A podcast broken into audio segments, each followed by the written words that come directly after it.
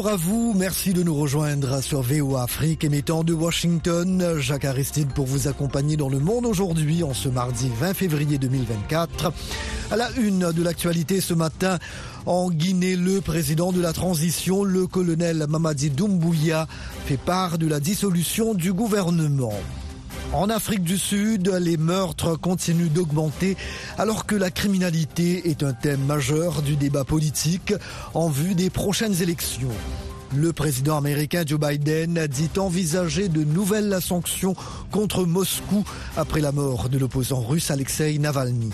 Vote attendu au Conseil de sécurité de l'ONU sur un projet de résolution réclamant un cessez-le-feu immédiat à Gaza, un texte menacé par un nouveau veto des États-Unis.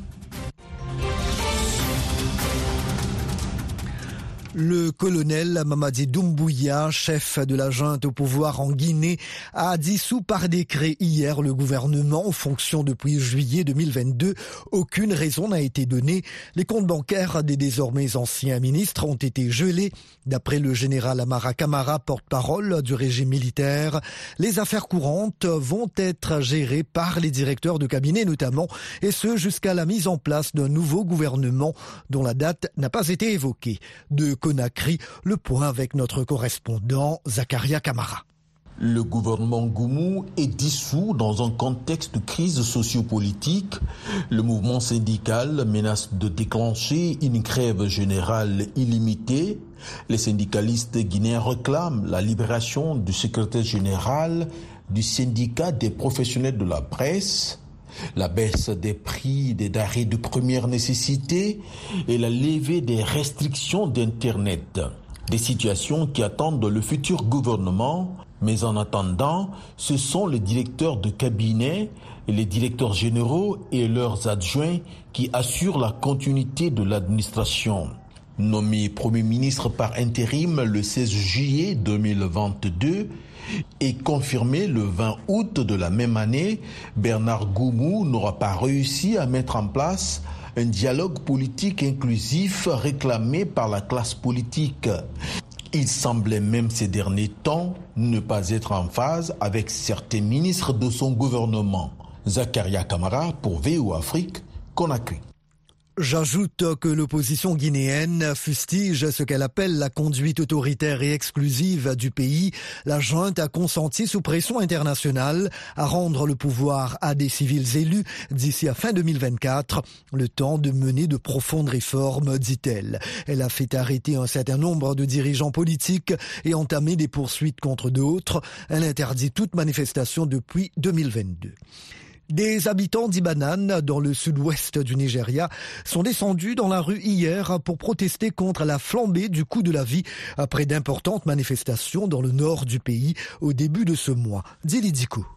Surveillés par des policiers et des militaires, les manifestants ont fermé une route et brandi des pancartes sur lesquelles ils ont inscrit fin de la mauvaise gouvernance, fin de la pénurie alimentaire et fin de la misère nigériane. Olaïde Alamou, un étudiant de 26 ans, interpelle le président. Monsieur Tinubu doit faire quelque chose, a-t-il dit. À son arrivée au pouvoir en mai 2023, le président Bola Tinubu a mis fin à la subvention des carburants et au contrôle des devises, ce qui a entraîné un triplement des prix de l'essence et une hausse du coût de la vie. Le président nigérian demande souvent à la population de patienter, affirmant que ces réformes économiques vont permettre d'attirer des investisseurs étrangers et faire redémarrer l'économie. Le taux d'inflation a atteint 29% en décembre, son plus haut niveau depuis trois ans. Les conditions de vie difficiles dans le nord ont déclenché des manifestations dans plusieurs villes, notamment à Souleja, près de la capitale Abuja, à Mina, dans l'état du Niger, et à Kano, deuxième ville du pays. Au Sénégal, 15 des 20 candidats retenus en janvier pour la présidentielle réclament que l'élection ait lieu au plus tard le 2 avril, en pleine crise politique et en plein flou sur la date du scrutin, dont le report a été invalidé par le Conseil constitutionnel. Le 2 avril marquera l'expiration officielle du mandat du chef de l'État Macky Sall, qui a dit vouloir tenir la présidentielle dans les meilleurs délais. L'Afrique du Sud a répertorié près de 84 meurtres par jour entre octobre et décembre dernier, en hausse de 2% par rapport au dernier trimestre 2022. Rosine Mounezero. Ces chiffres pourraient mettre dans l'embarras le parti au pouvoir, l'ANC, qui gouverne le pays depuis l'avènement de la démocratie il y a 30 ans et doit faire face à des élections générales difficiles prévues cet été. L'immigration irrégulière et la criminalité galopante sont des questions politiques centrales à l'approche de ce scrutin. Le ministre de la Police, Becky Sele, a indiqué lors d'une conférence de presse à Pretoria que 7710 personnes avaient été victimes d'homicides au cours du dernier trimestre de 2023. Les viols ont légèrement diminué de 1,7% par rapport au même trimestre de l'année précédente. Le ministre a également souligné que les enlèvements contre rançon sont devenus une activité lucrative pour le crime organisé dans le pays. Le principal parti d'opposition, l'Alliance démocratique, a critiqué le gouvernement en affirmant que la criminalité n'avait cessé d'augmenter depuis l'arrivée au pouvoir de l'ANC en 1994. Mais le ministre a assuré de son côté que les efforts de la police pour combattre les criminels s'avéraient efficaces et que davantage de ressources avaient été allouées au bureau de police confronté à un nombre élevé de meurtres. VOA Afrique à Washington, vous êtes à l'écoute du monde aujourd'hui. Le président américain Joe Biden envisage de nouvelles sanctions contre la Russie après la mort de l'opposant Alexei Navalny dans une prison de l'Arctique. Nanit Talani. Nous avons déjà des sanctions, mais nous envisageons des supplémentaires, a déclaré au journaliste Joe Biden, qui rend le président Vladimir Poutine responsable de la mort d'Alexei Navalny. Les États-Unis et l'Union européenne ont déjà mis en place une série de sanctions contre Moscou après son invasion de l'Ukraine en février 2022. Biden a également réaffirmé son soutien à l'Ukraine. Les républicains exigent un durcissement de la législation sur l'immigration avant toute nouvelle aide à l'Ukraine. Le Sénat, à majorité démocrate, a approuvé une nouvelle enveloppe comprenant 60 milliards de dollars d'assistance militaire pour l'Ukraine, qui la réclame désespérément aux États-Unis et à ses alliés occidentaux. La crise diplomatique provoquée par les déclarations du président brésilien Lula comparant la guerre à Gaza à la Shoah, l'extermination des juifs par les nazis, s'est envenimée hier, Lula étant désormais persona non grata en Israël, dont l'ambassadeur a été convoqué par le gouvernement de Brasilia. Pendant ce temps, le Conseil de sécurité de l'ONU doit se prononcer ce matin sur un nouveau texte réclamant un cessez-le-feu immédiat à Gaza, une résolution menacée par un nouveau veto des États-Unis, leur troisième depuis le début de la guerre entre leur allié israélien et le Hamas. Le projet de résolution préparé par l'Algérie s'oppose au déplacement forcé de la population civile palestinienne, alors qu'Israël a évoqué une évacuation avant une offensive terrestre à Rafah, et il réclame la libération de tous les otages.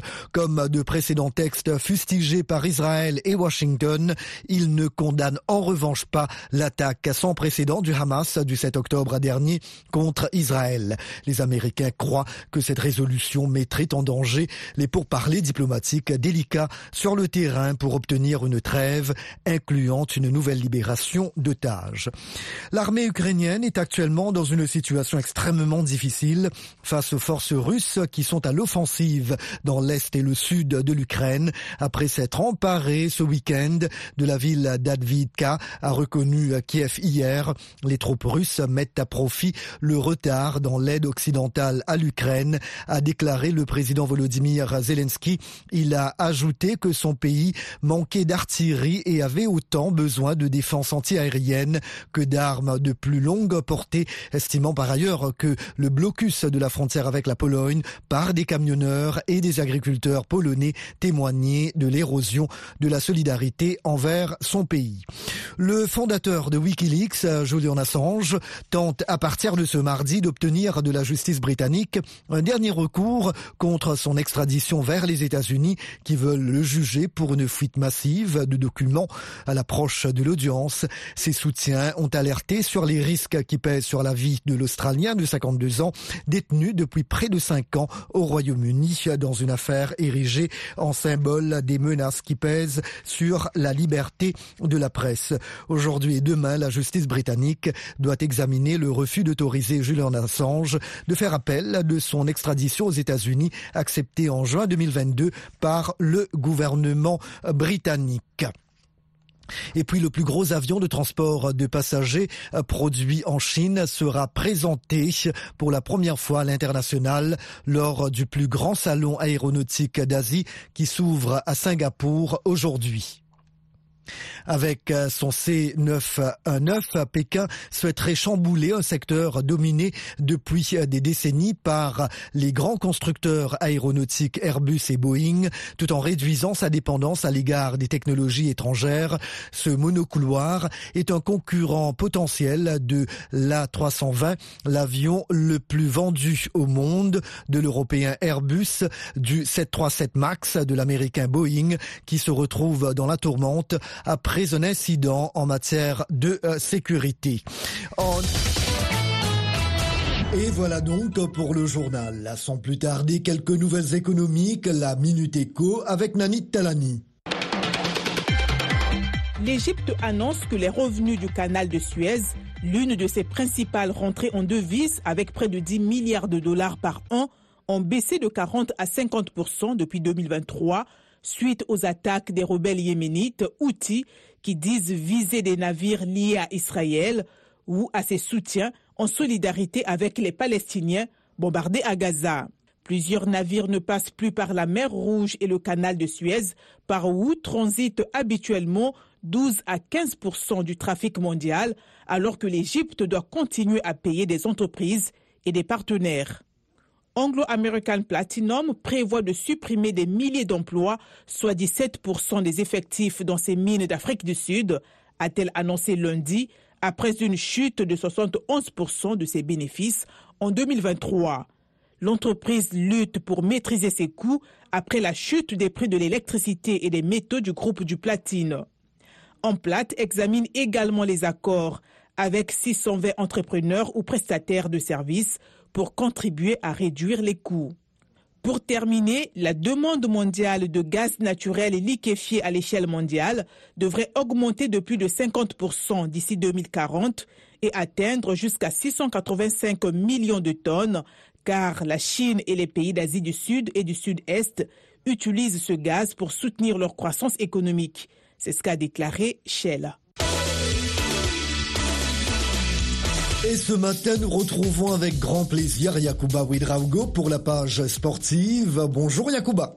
Bonjour à tous. Emers Faé confirmé comme sélectionneur de la Côte d'Ivoire. Oui, l'annonce a été faite par le président de la Fédération ivoirienne de football, Idriss Diallo, qui a précisé que c'est un contrat de deux ans jusqu'à la Coupe du Monde 2026 renouvelable.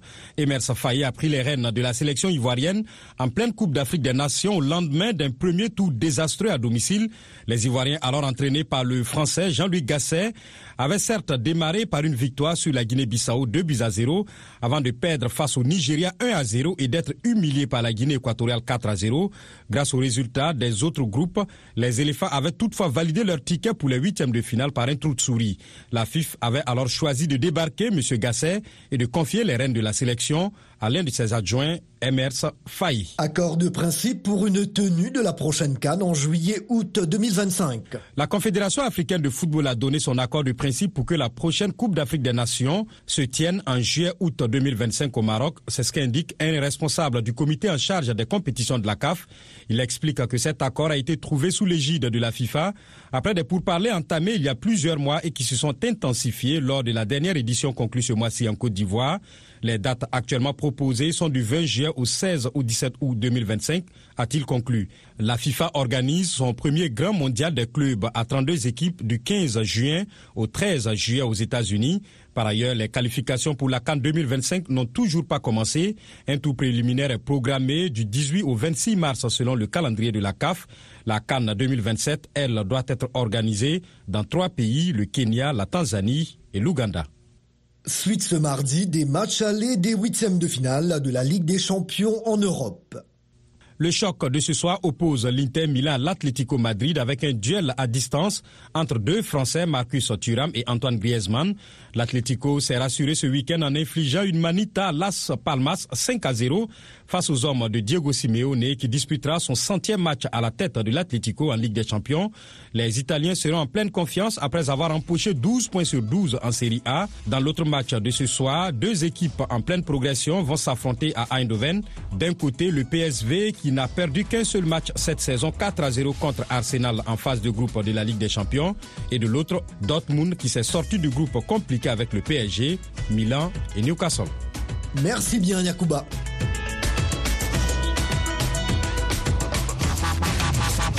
Le Monde aujourd'hui, VOA Afrique. Un grand merci de votre fidélité à VOA Afrique. Vous écoutez Le Monde aujourd'hui. Jacques Aristide toujours au micro. Il est l'heure maintenant de vous proposer la tranche magazine.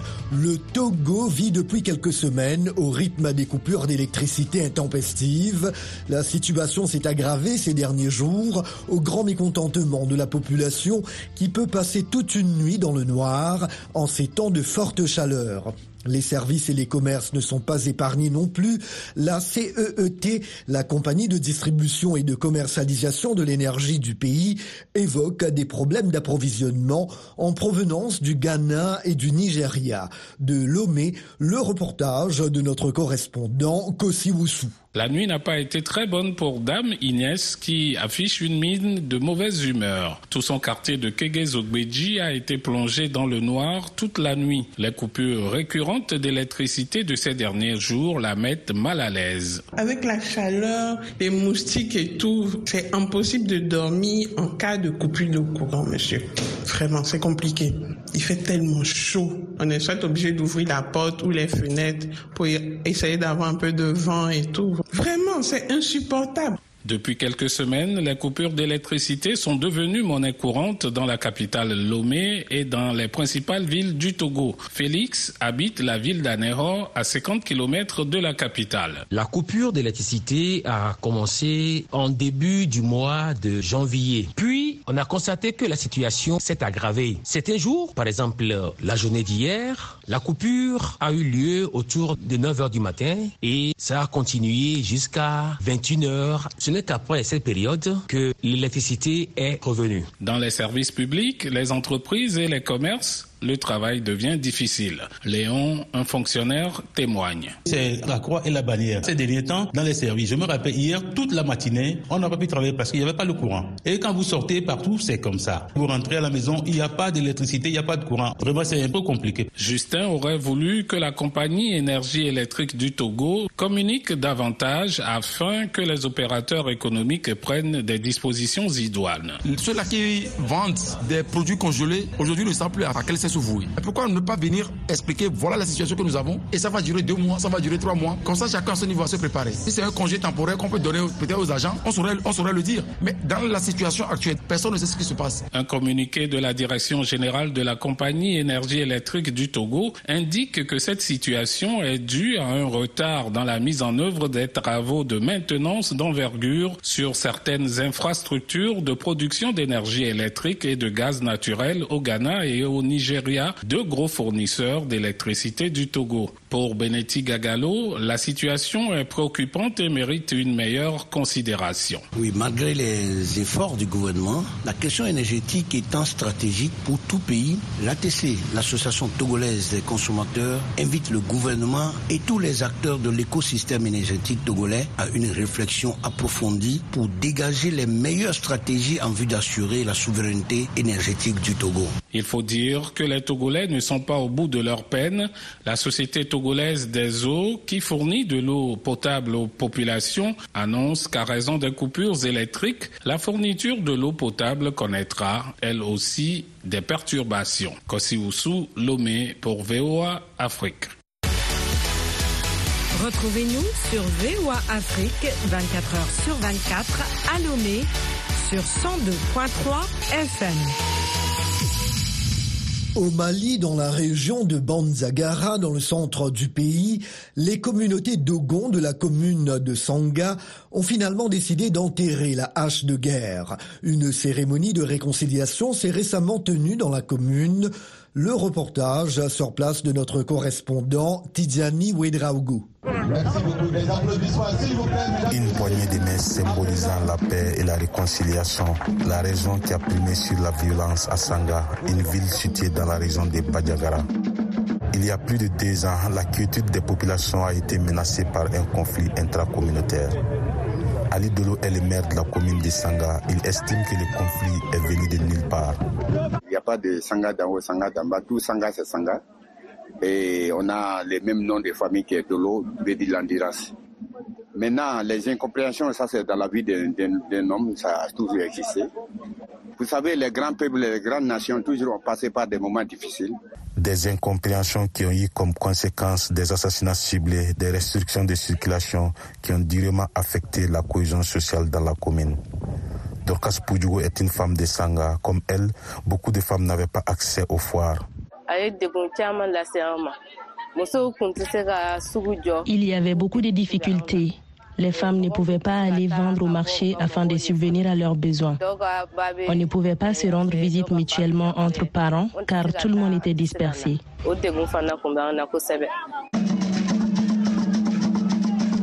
de trouver une solution aux atrocités qui perdurent, les communautés, à travers un dialogue direct, ont décidé d'enterrer la hache de guerre. Cérémonie de Sanga est un exemple du dialogue intermalien prôné par les autorités, nous dit Paul Togo, un leader communautaire. Sanga, c'est la culture. Tout ce qui s'est passé, la source, c'est ici à Sanga. Si on reprend cela, si eux, ils se comprennent, ils se prennent la main, ils visitent encore leur cœur pour le pardon, pour l'union, pour la cohésion, pour le vivre ensemble, c'est tout ce qu'on a demandé. Hachimi a demandé le dialogue national, pour la cohésion, le vivre ensemble, nous suivons cela. La paix règne à nouveau à Sanga, une ville touristique classée patrimoine mondial par l'UNESCO. Tidjani Wedraogo pour VOA Afrique, Koro. Restez branchés 24 heures sur 24 sur VOA Afrique à Gao, au Mali, sur 92.9 FM. Partout dans le monde, des patients sont toujours confrontés à des pénuries de médicaments, bien que les blocages de la chaîne d'approvisionnement dus au Covid-19 soient résolus. Le Sénat américain envisage des solutions pour qu'un organisme à but non lucratif puisse trouver ces médicaments. Caroline Pressouti, correspondante principale de la VOA à Washington, nous raconte le combat d'une femme pour obtenir les médicaments dont elle a besoin. Le récit est de Thierry Kaoré. Tony Dez Omid est dans un rare moment de calme. La plupart du temps, elle parcourt les bois quelques mois seulement après avoir vaincu son deuxième cancer de l'ovaire. Dez Omid a mené des combats d'un autre genre. Ce chef de police à la retraite de Kari, en Caroline du Nord, est également un vétéran de l'opération Tempête du désert en Irak. Mon unité était le 528e bataillon de soutien aux opérations spéciales. Aujourd'hui, le pays pour lequel elle s'est battue ne peut pas fournir à son médecin les médicaments nécessaires à sa guérison. Mon docteur est arrivé un peu énervé et m'a dit J'ai de très mauvaises nouvelles. Vous ne pourrez pas recevoir votre corboplatine demain. Des Omid n'est pas la seule. L'Université de l'Utah a constaté que les pénuries de médicaments aux États-Unis ont atteint un niveau de record l'année dernière avec 309 médicaments manquants. La majorité d'entre eux sont des médicaments génériques bon marché comme le carboplatine. Laura Bay a fondé une association à but non lucratif, Angel for Change, basée en Floride et axée sur les patients qui s'efforcent de mettre un terme aux pénuries. Elle a trouvé le médicament, le carboplatine, dont Des Omid avait besoin. Le groupe approvisionne des hôpitaux entiers afin que les administrateurs puissent éviter de prendre des décisions difficiles concernant les patients malades. Laura Bay, fondatrice de l'organisation à but non lucratif Angel for Change. C'est le chef des acheteurs, le chef des pharmaciens, le chef des médecins avec une personne chargée de l'éthique qui ouvre les dossiers et disent qui va recevoir ceci et qui ne va pas l'avoir. C'est une stratégie actuelle d'atténuation des pénuries aux États-Unis. Le Congrès en a pris conscience.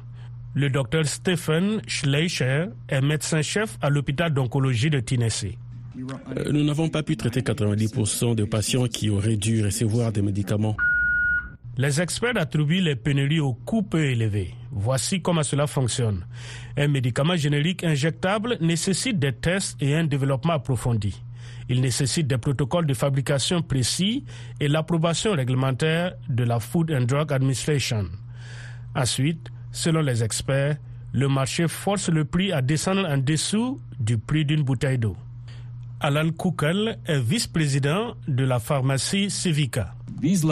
Ces prix bas réduisent la motivation et la capacité des fabricants à investir dans la qualité ou dans des installations plus récentes. Cela pousse la production à l'étranger.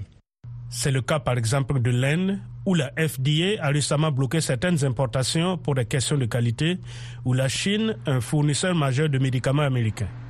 Le secrétaire à la santé et aux services sociaux L'agence qui s'occupe des médicaments sur ordonnance a indiqué que son agence fait son possible jusqu'à ce qu'elle obtienne plus d'autorité de la part du Congrès. Cette autorité pourrait consister à proposer aux fabricants des mesures d'incitation pour les aider à combler le déficit. Abdulrahman avec vous. Dans Washington Forum cette semaine, l'Union africaine face aux multiples crises qui secouent le continent. Le nouveau président de l'organisation, le Mauritanien El Ghazouani, a appelé au retour de la sécurité et de la stabilité, ainsi qu'au renforcement de la coopération entre pays membres. Le 37e sommet s'est tenu dans un contexte de coup d'État, de crise politique comme au Sénégal, ainsi que de tensions entre pays comme celle entre la RDC et le Rwanda, ou encore l'Éthiopie et la Somalie. Quelle feuille de route pour l'Union africaine en 2024 Rendez-vous ce jeudi à 19h temps universel sur VOA Afrique et voaafrique.com en rediffusion samedi et dimanche. Le gouvernement israélien s'oppose à la reconnaissance unilatérale d'un État palestinien. Cette nouvelle intervient alors que les États-Unis et d'autres pays appellent de plus en plus à une solution à deux États. Pendant ce temps, le conflit au Moyen-Orient s'aggrave. Véronica Balderas Iglesias de la VOA nous en dit davantage. Son reportage est relaté par Yacouba Ouidraogo. Le gouvernement israélien a approuvé dimanche une décision déclaratoire qui s'oppose à la reconnaissance unilatérale d'un État palestinien. La mesure a été soumise au vote par le Premier ministre Benjamin Netanyahou.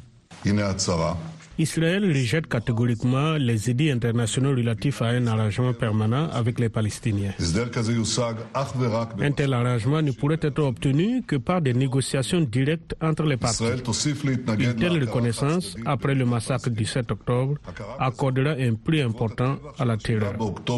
Netanyahou faisait référence à l'incursion terroriste de l'année dernière, au cours de laquelle les militants du Hamas ont tué environ 1200 personnes et en ont pris 240 en otage. Le vote du cabinet israélien est intervenu le lendemain de la rencontre entre le secrétaire d'État américain Anthony Blinken et le président israélien Isaac Herzog en marge de la conférence de Munich sur la sécurité. Tout en étant un fervent défenseur de l'État juif, les États-Unis sont depuis longtemps partisans d'une solution à deux États pour mettre un terme définitif au conflit au Moyen-Orient. Nous pensons à la souffrance des personnes prises au milieu du conflit, y compris les hommes, les femmes et les enfants palestiniens de Gaza. Nous pensons aussi aux véritables opportunités qui s'offrent à nous pour un avenir meilleur et plus sûr pour les Israéliens, les Palestiniens et tous nos amis de la région.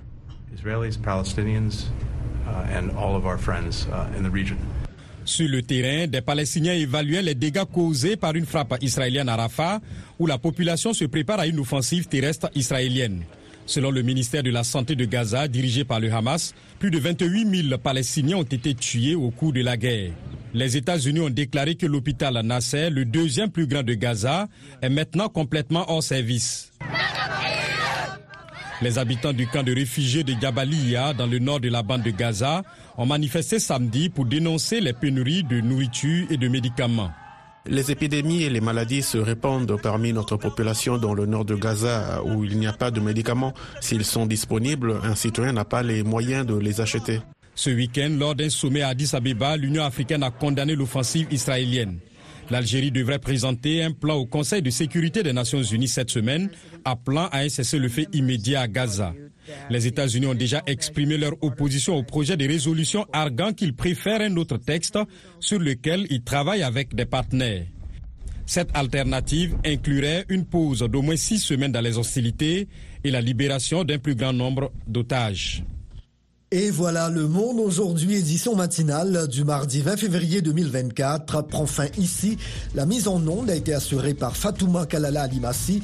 Merci, chers amis fidèles de la VOA, de nous avoir accueillis chez vous ce matin. Jacques Aristide depuis la capitale américaine. Je vous souhaite une très belle journée, s'il vous plaît. Prenez bien soin de vous et des autres aussi. À très bientôt.